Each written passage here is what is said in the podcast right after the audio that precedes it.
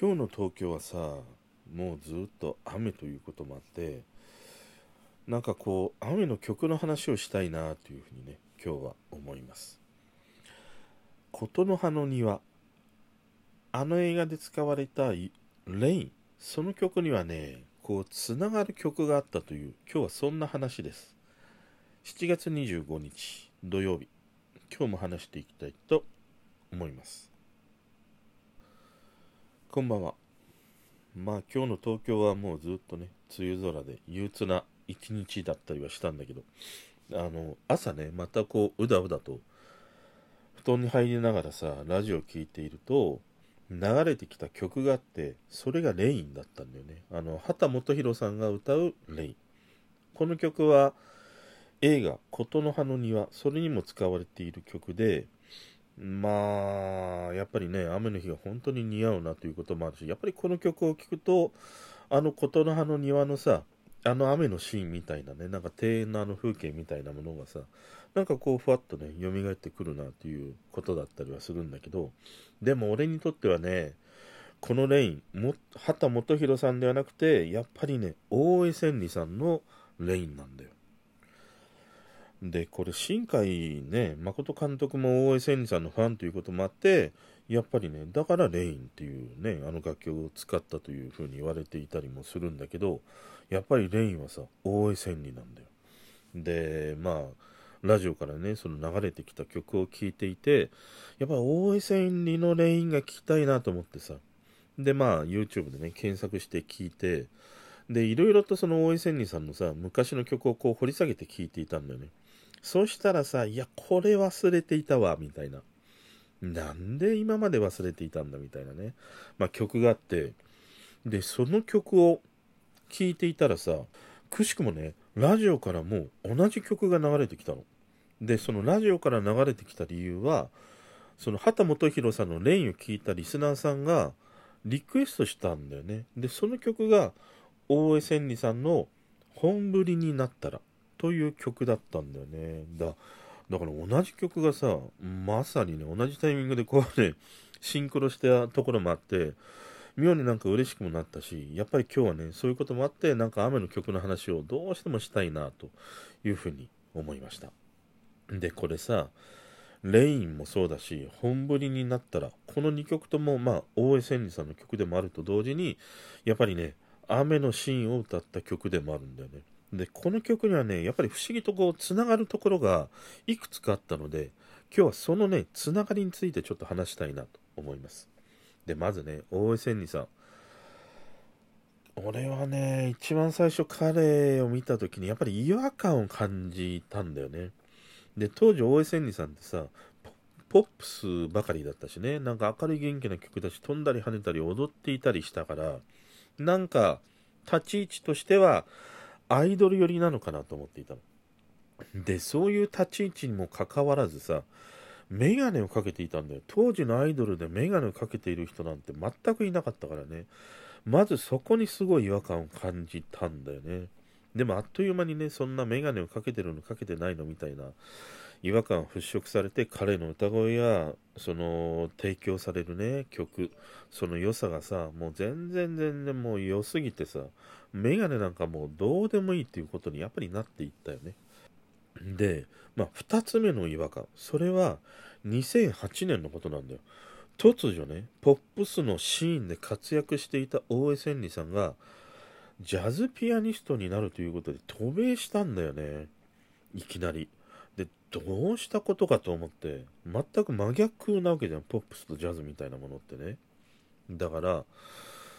まあ何かなと思って、そんでいろいろこう記事をね、読んでいると、もともとその、彼はジャズピアニストになりたかったみたいなんだよね。だからまあ、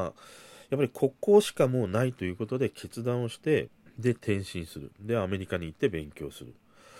で、2008年に行って2012年にそのジャズのアルバムを出したんだけど、それを聞いた時に、あやっぱりね、このなんか、なんていうの、転身したことは、やっぱりある意味こう決断でもあったし、やっぱりそれをちゃんとこう形にしてね、こうやってリリースしたことはやっぱすごいなと思って。で、それから、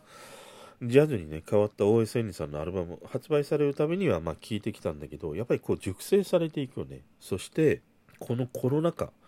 コロナ禍においては、まあ、世界でさそのコロナ禍で作られた40曲その1曲にね大江千里さんの曲が選ばれていたりするんだよだからもう言ったらさ世界的なジャズピアニストとしてね、まあ、広く、えー、認知されている、まあ、もうそういう段階に入ってきているということでもあるんだよねだから俺にとってはさ、まあ、メガネをかけているとかね、いきなりそのジャズピアニストに転身する。なんかそういう違和感があったんだけど、ことごとくね、そのなんか、そういううがった見方みたいなものをね、払拭してくれた成果をもたらしてくれる。やっぱりこの大江千里さんの生き方っていうのはね、目が離せないなっていうふうにね、改めてもう思ったりはしたんだよね。で、当時、大江千里さんってさ、男版ユーミンみたいなことを言われていたの。やっぱりどこかしらそのユーミンの楽曲とこう重なるようなところがあったんだよね。でも俺は重なるからこそ大江千里さんの曲がね好きになっていったっていうことでもあるしやっぱりユーミンってさ女性目線で書くからやっぱりなかなか男にはこう、ちょっとわからんみたいなことがあったりする。でもやっぱり大江千里さんの書く詩って男目線で書くから、やっぱりなんかそれがこうわかるみたいなね、ところがすごくあるんだよね。だからよりこう、大江千里さんが、まあ、好きになっていった、ハマっていったということでもあったりはしたんだよ。でね、まあ曲の話に行くんだけど、レインとこの本降りになったら、これ2曲ともさ、アルバムに収録されていて、シングルカットされていないんだよね。レインで言うと、1234という1988年に発売されたアルバムに入っている。で、本降りになったら、これは1986年に、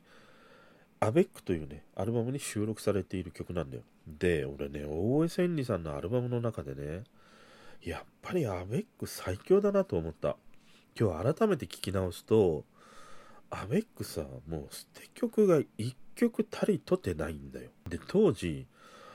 この曲めちゃくちゃ俺さ、車でまあ運転してる時よく聴いていたから、やっぱこのアベック聴くと、そのドライブした風景がぐわーっとこう蘇ってくるんだよね。それほどまでに聴いていた曲にもかかわらず、本降りになったのかね、すっかり忘れていたという。もうこの俺のさ、脳みそのシワのなさでね、もうツルツルさ加減を露呈しまくりだよね、本当に。まあでもやっぱりね、アベック改めて聞くと本当にいい曲ばかりだし、この本振りになったら、これはね、とてつもないやっぱり曲だよ。なぜそうかというと、この本振りになったらってね、デュエット曲なんだよ。誰と歌ってるかというと、渡辺美里だよ。マイレボリューションだよ。本当に。毎年毎年あの西武球場でライブやっちゃうからってことだよ。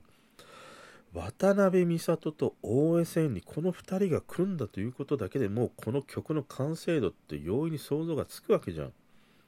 それをもう上回るね、この曲の良さだったりするからね。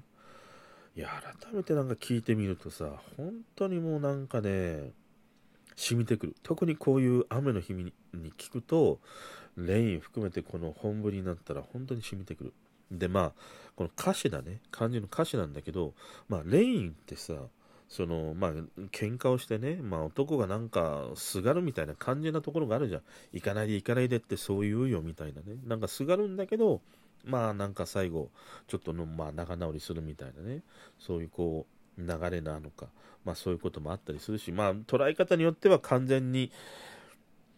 失恋の曲だというね捉え方もあるんだけど。俺はなんかこう喧嘩をして、まあ、仲直りしたいそういうような思いなのかなっていう感じはするんだよレインね。で一方で本降りになったらこの曲も実はね恋人同士が喧嘩する曲なんだよ喧嘩して最後なんとか仲直りできるかなみたいなそういう曲なんだよだからこの曲さ、2曲ね、歌詞を並べてみると、両方とも喧嘩してんだよ。両方とも喧嘩していれば、両方とも雨が降っていて、両方ともびしょびしょでみたいなね。そういうあまりにこうシンクロするところがさ、ありすぎるんだよ。で、本降りになったらって、86年なんだよ、アルバムね。で、レインは88年。2年間もずっとね、喧嘩しているという。でね、その喧嘩なんだけども、それをね、象徴しているつながりがあるの。本降りになったら、この歌詞の中で、僕がなくしたのは譲れないやり方と気の強い口癖もきっと変わらないねって歌ってるの。つまりは気が強いんだよ。彼女に譲らないんだよ。やんちゃなんでわがままなんだよ、この男は。そして一方、レイン。レインの中でね、冒頭の歌詞で、君じゃない、悪いのは自分の激しさを隠せない僕の方さ。相変わらず気性が激しいんだ、この男は。2年にわたって気性の激しさから喧嘩し続けてるってことなんだよね。だから、これ多分、大江千里さんの実体験に基づいていると思うんだよ。あんなにね、大間で柔和な大江千里さんなんだけども、でも実は結構ね、気性が激しいのかなと思って聞くと、ものすごくこう人間味あふれるね、この2曲だったりするんだよね。そして何よりもね、その風景がすごい浮かんでくるの。本降りになったらであればベランダになんか干されている濡れた T シャツとかね。なんかこのレインの方なんかで言うと、大江千里さん自身が言ってるんだけども、つつじが丘とかね、調布市にあるロータリー、そこを思い描いて描いたというふうに言ってたりするだからなんか街の風景とかね、雨の風景がすごく浮かんでくる。だからこれね、もし聞くのであれば、俺はおすすめとしては、レインを聞いて本降りになったら、その順番に聞くとね、妙になんかシーンがね、シンクロするし、なんかこう、腑に落ちるというかね、そういうところもあったりするので、ぜひね、もう少し、梅雨が続く雨の日聞いてください。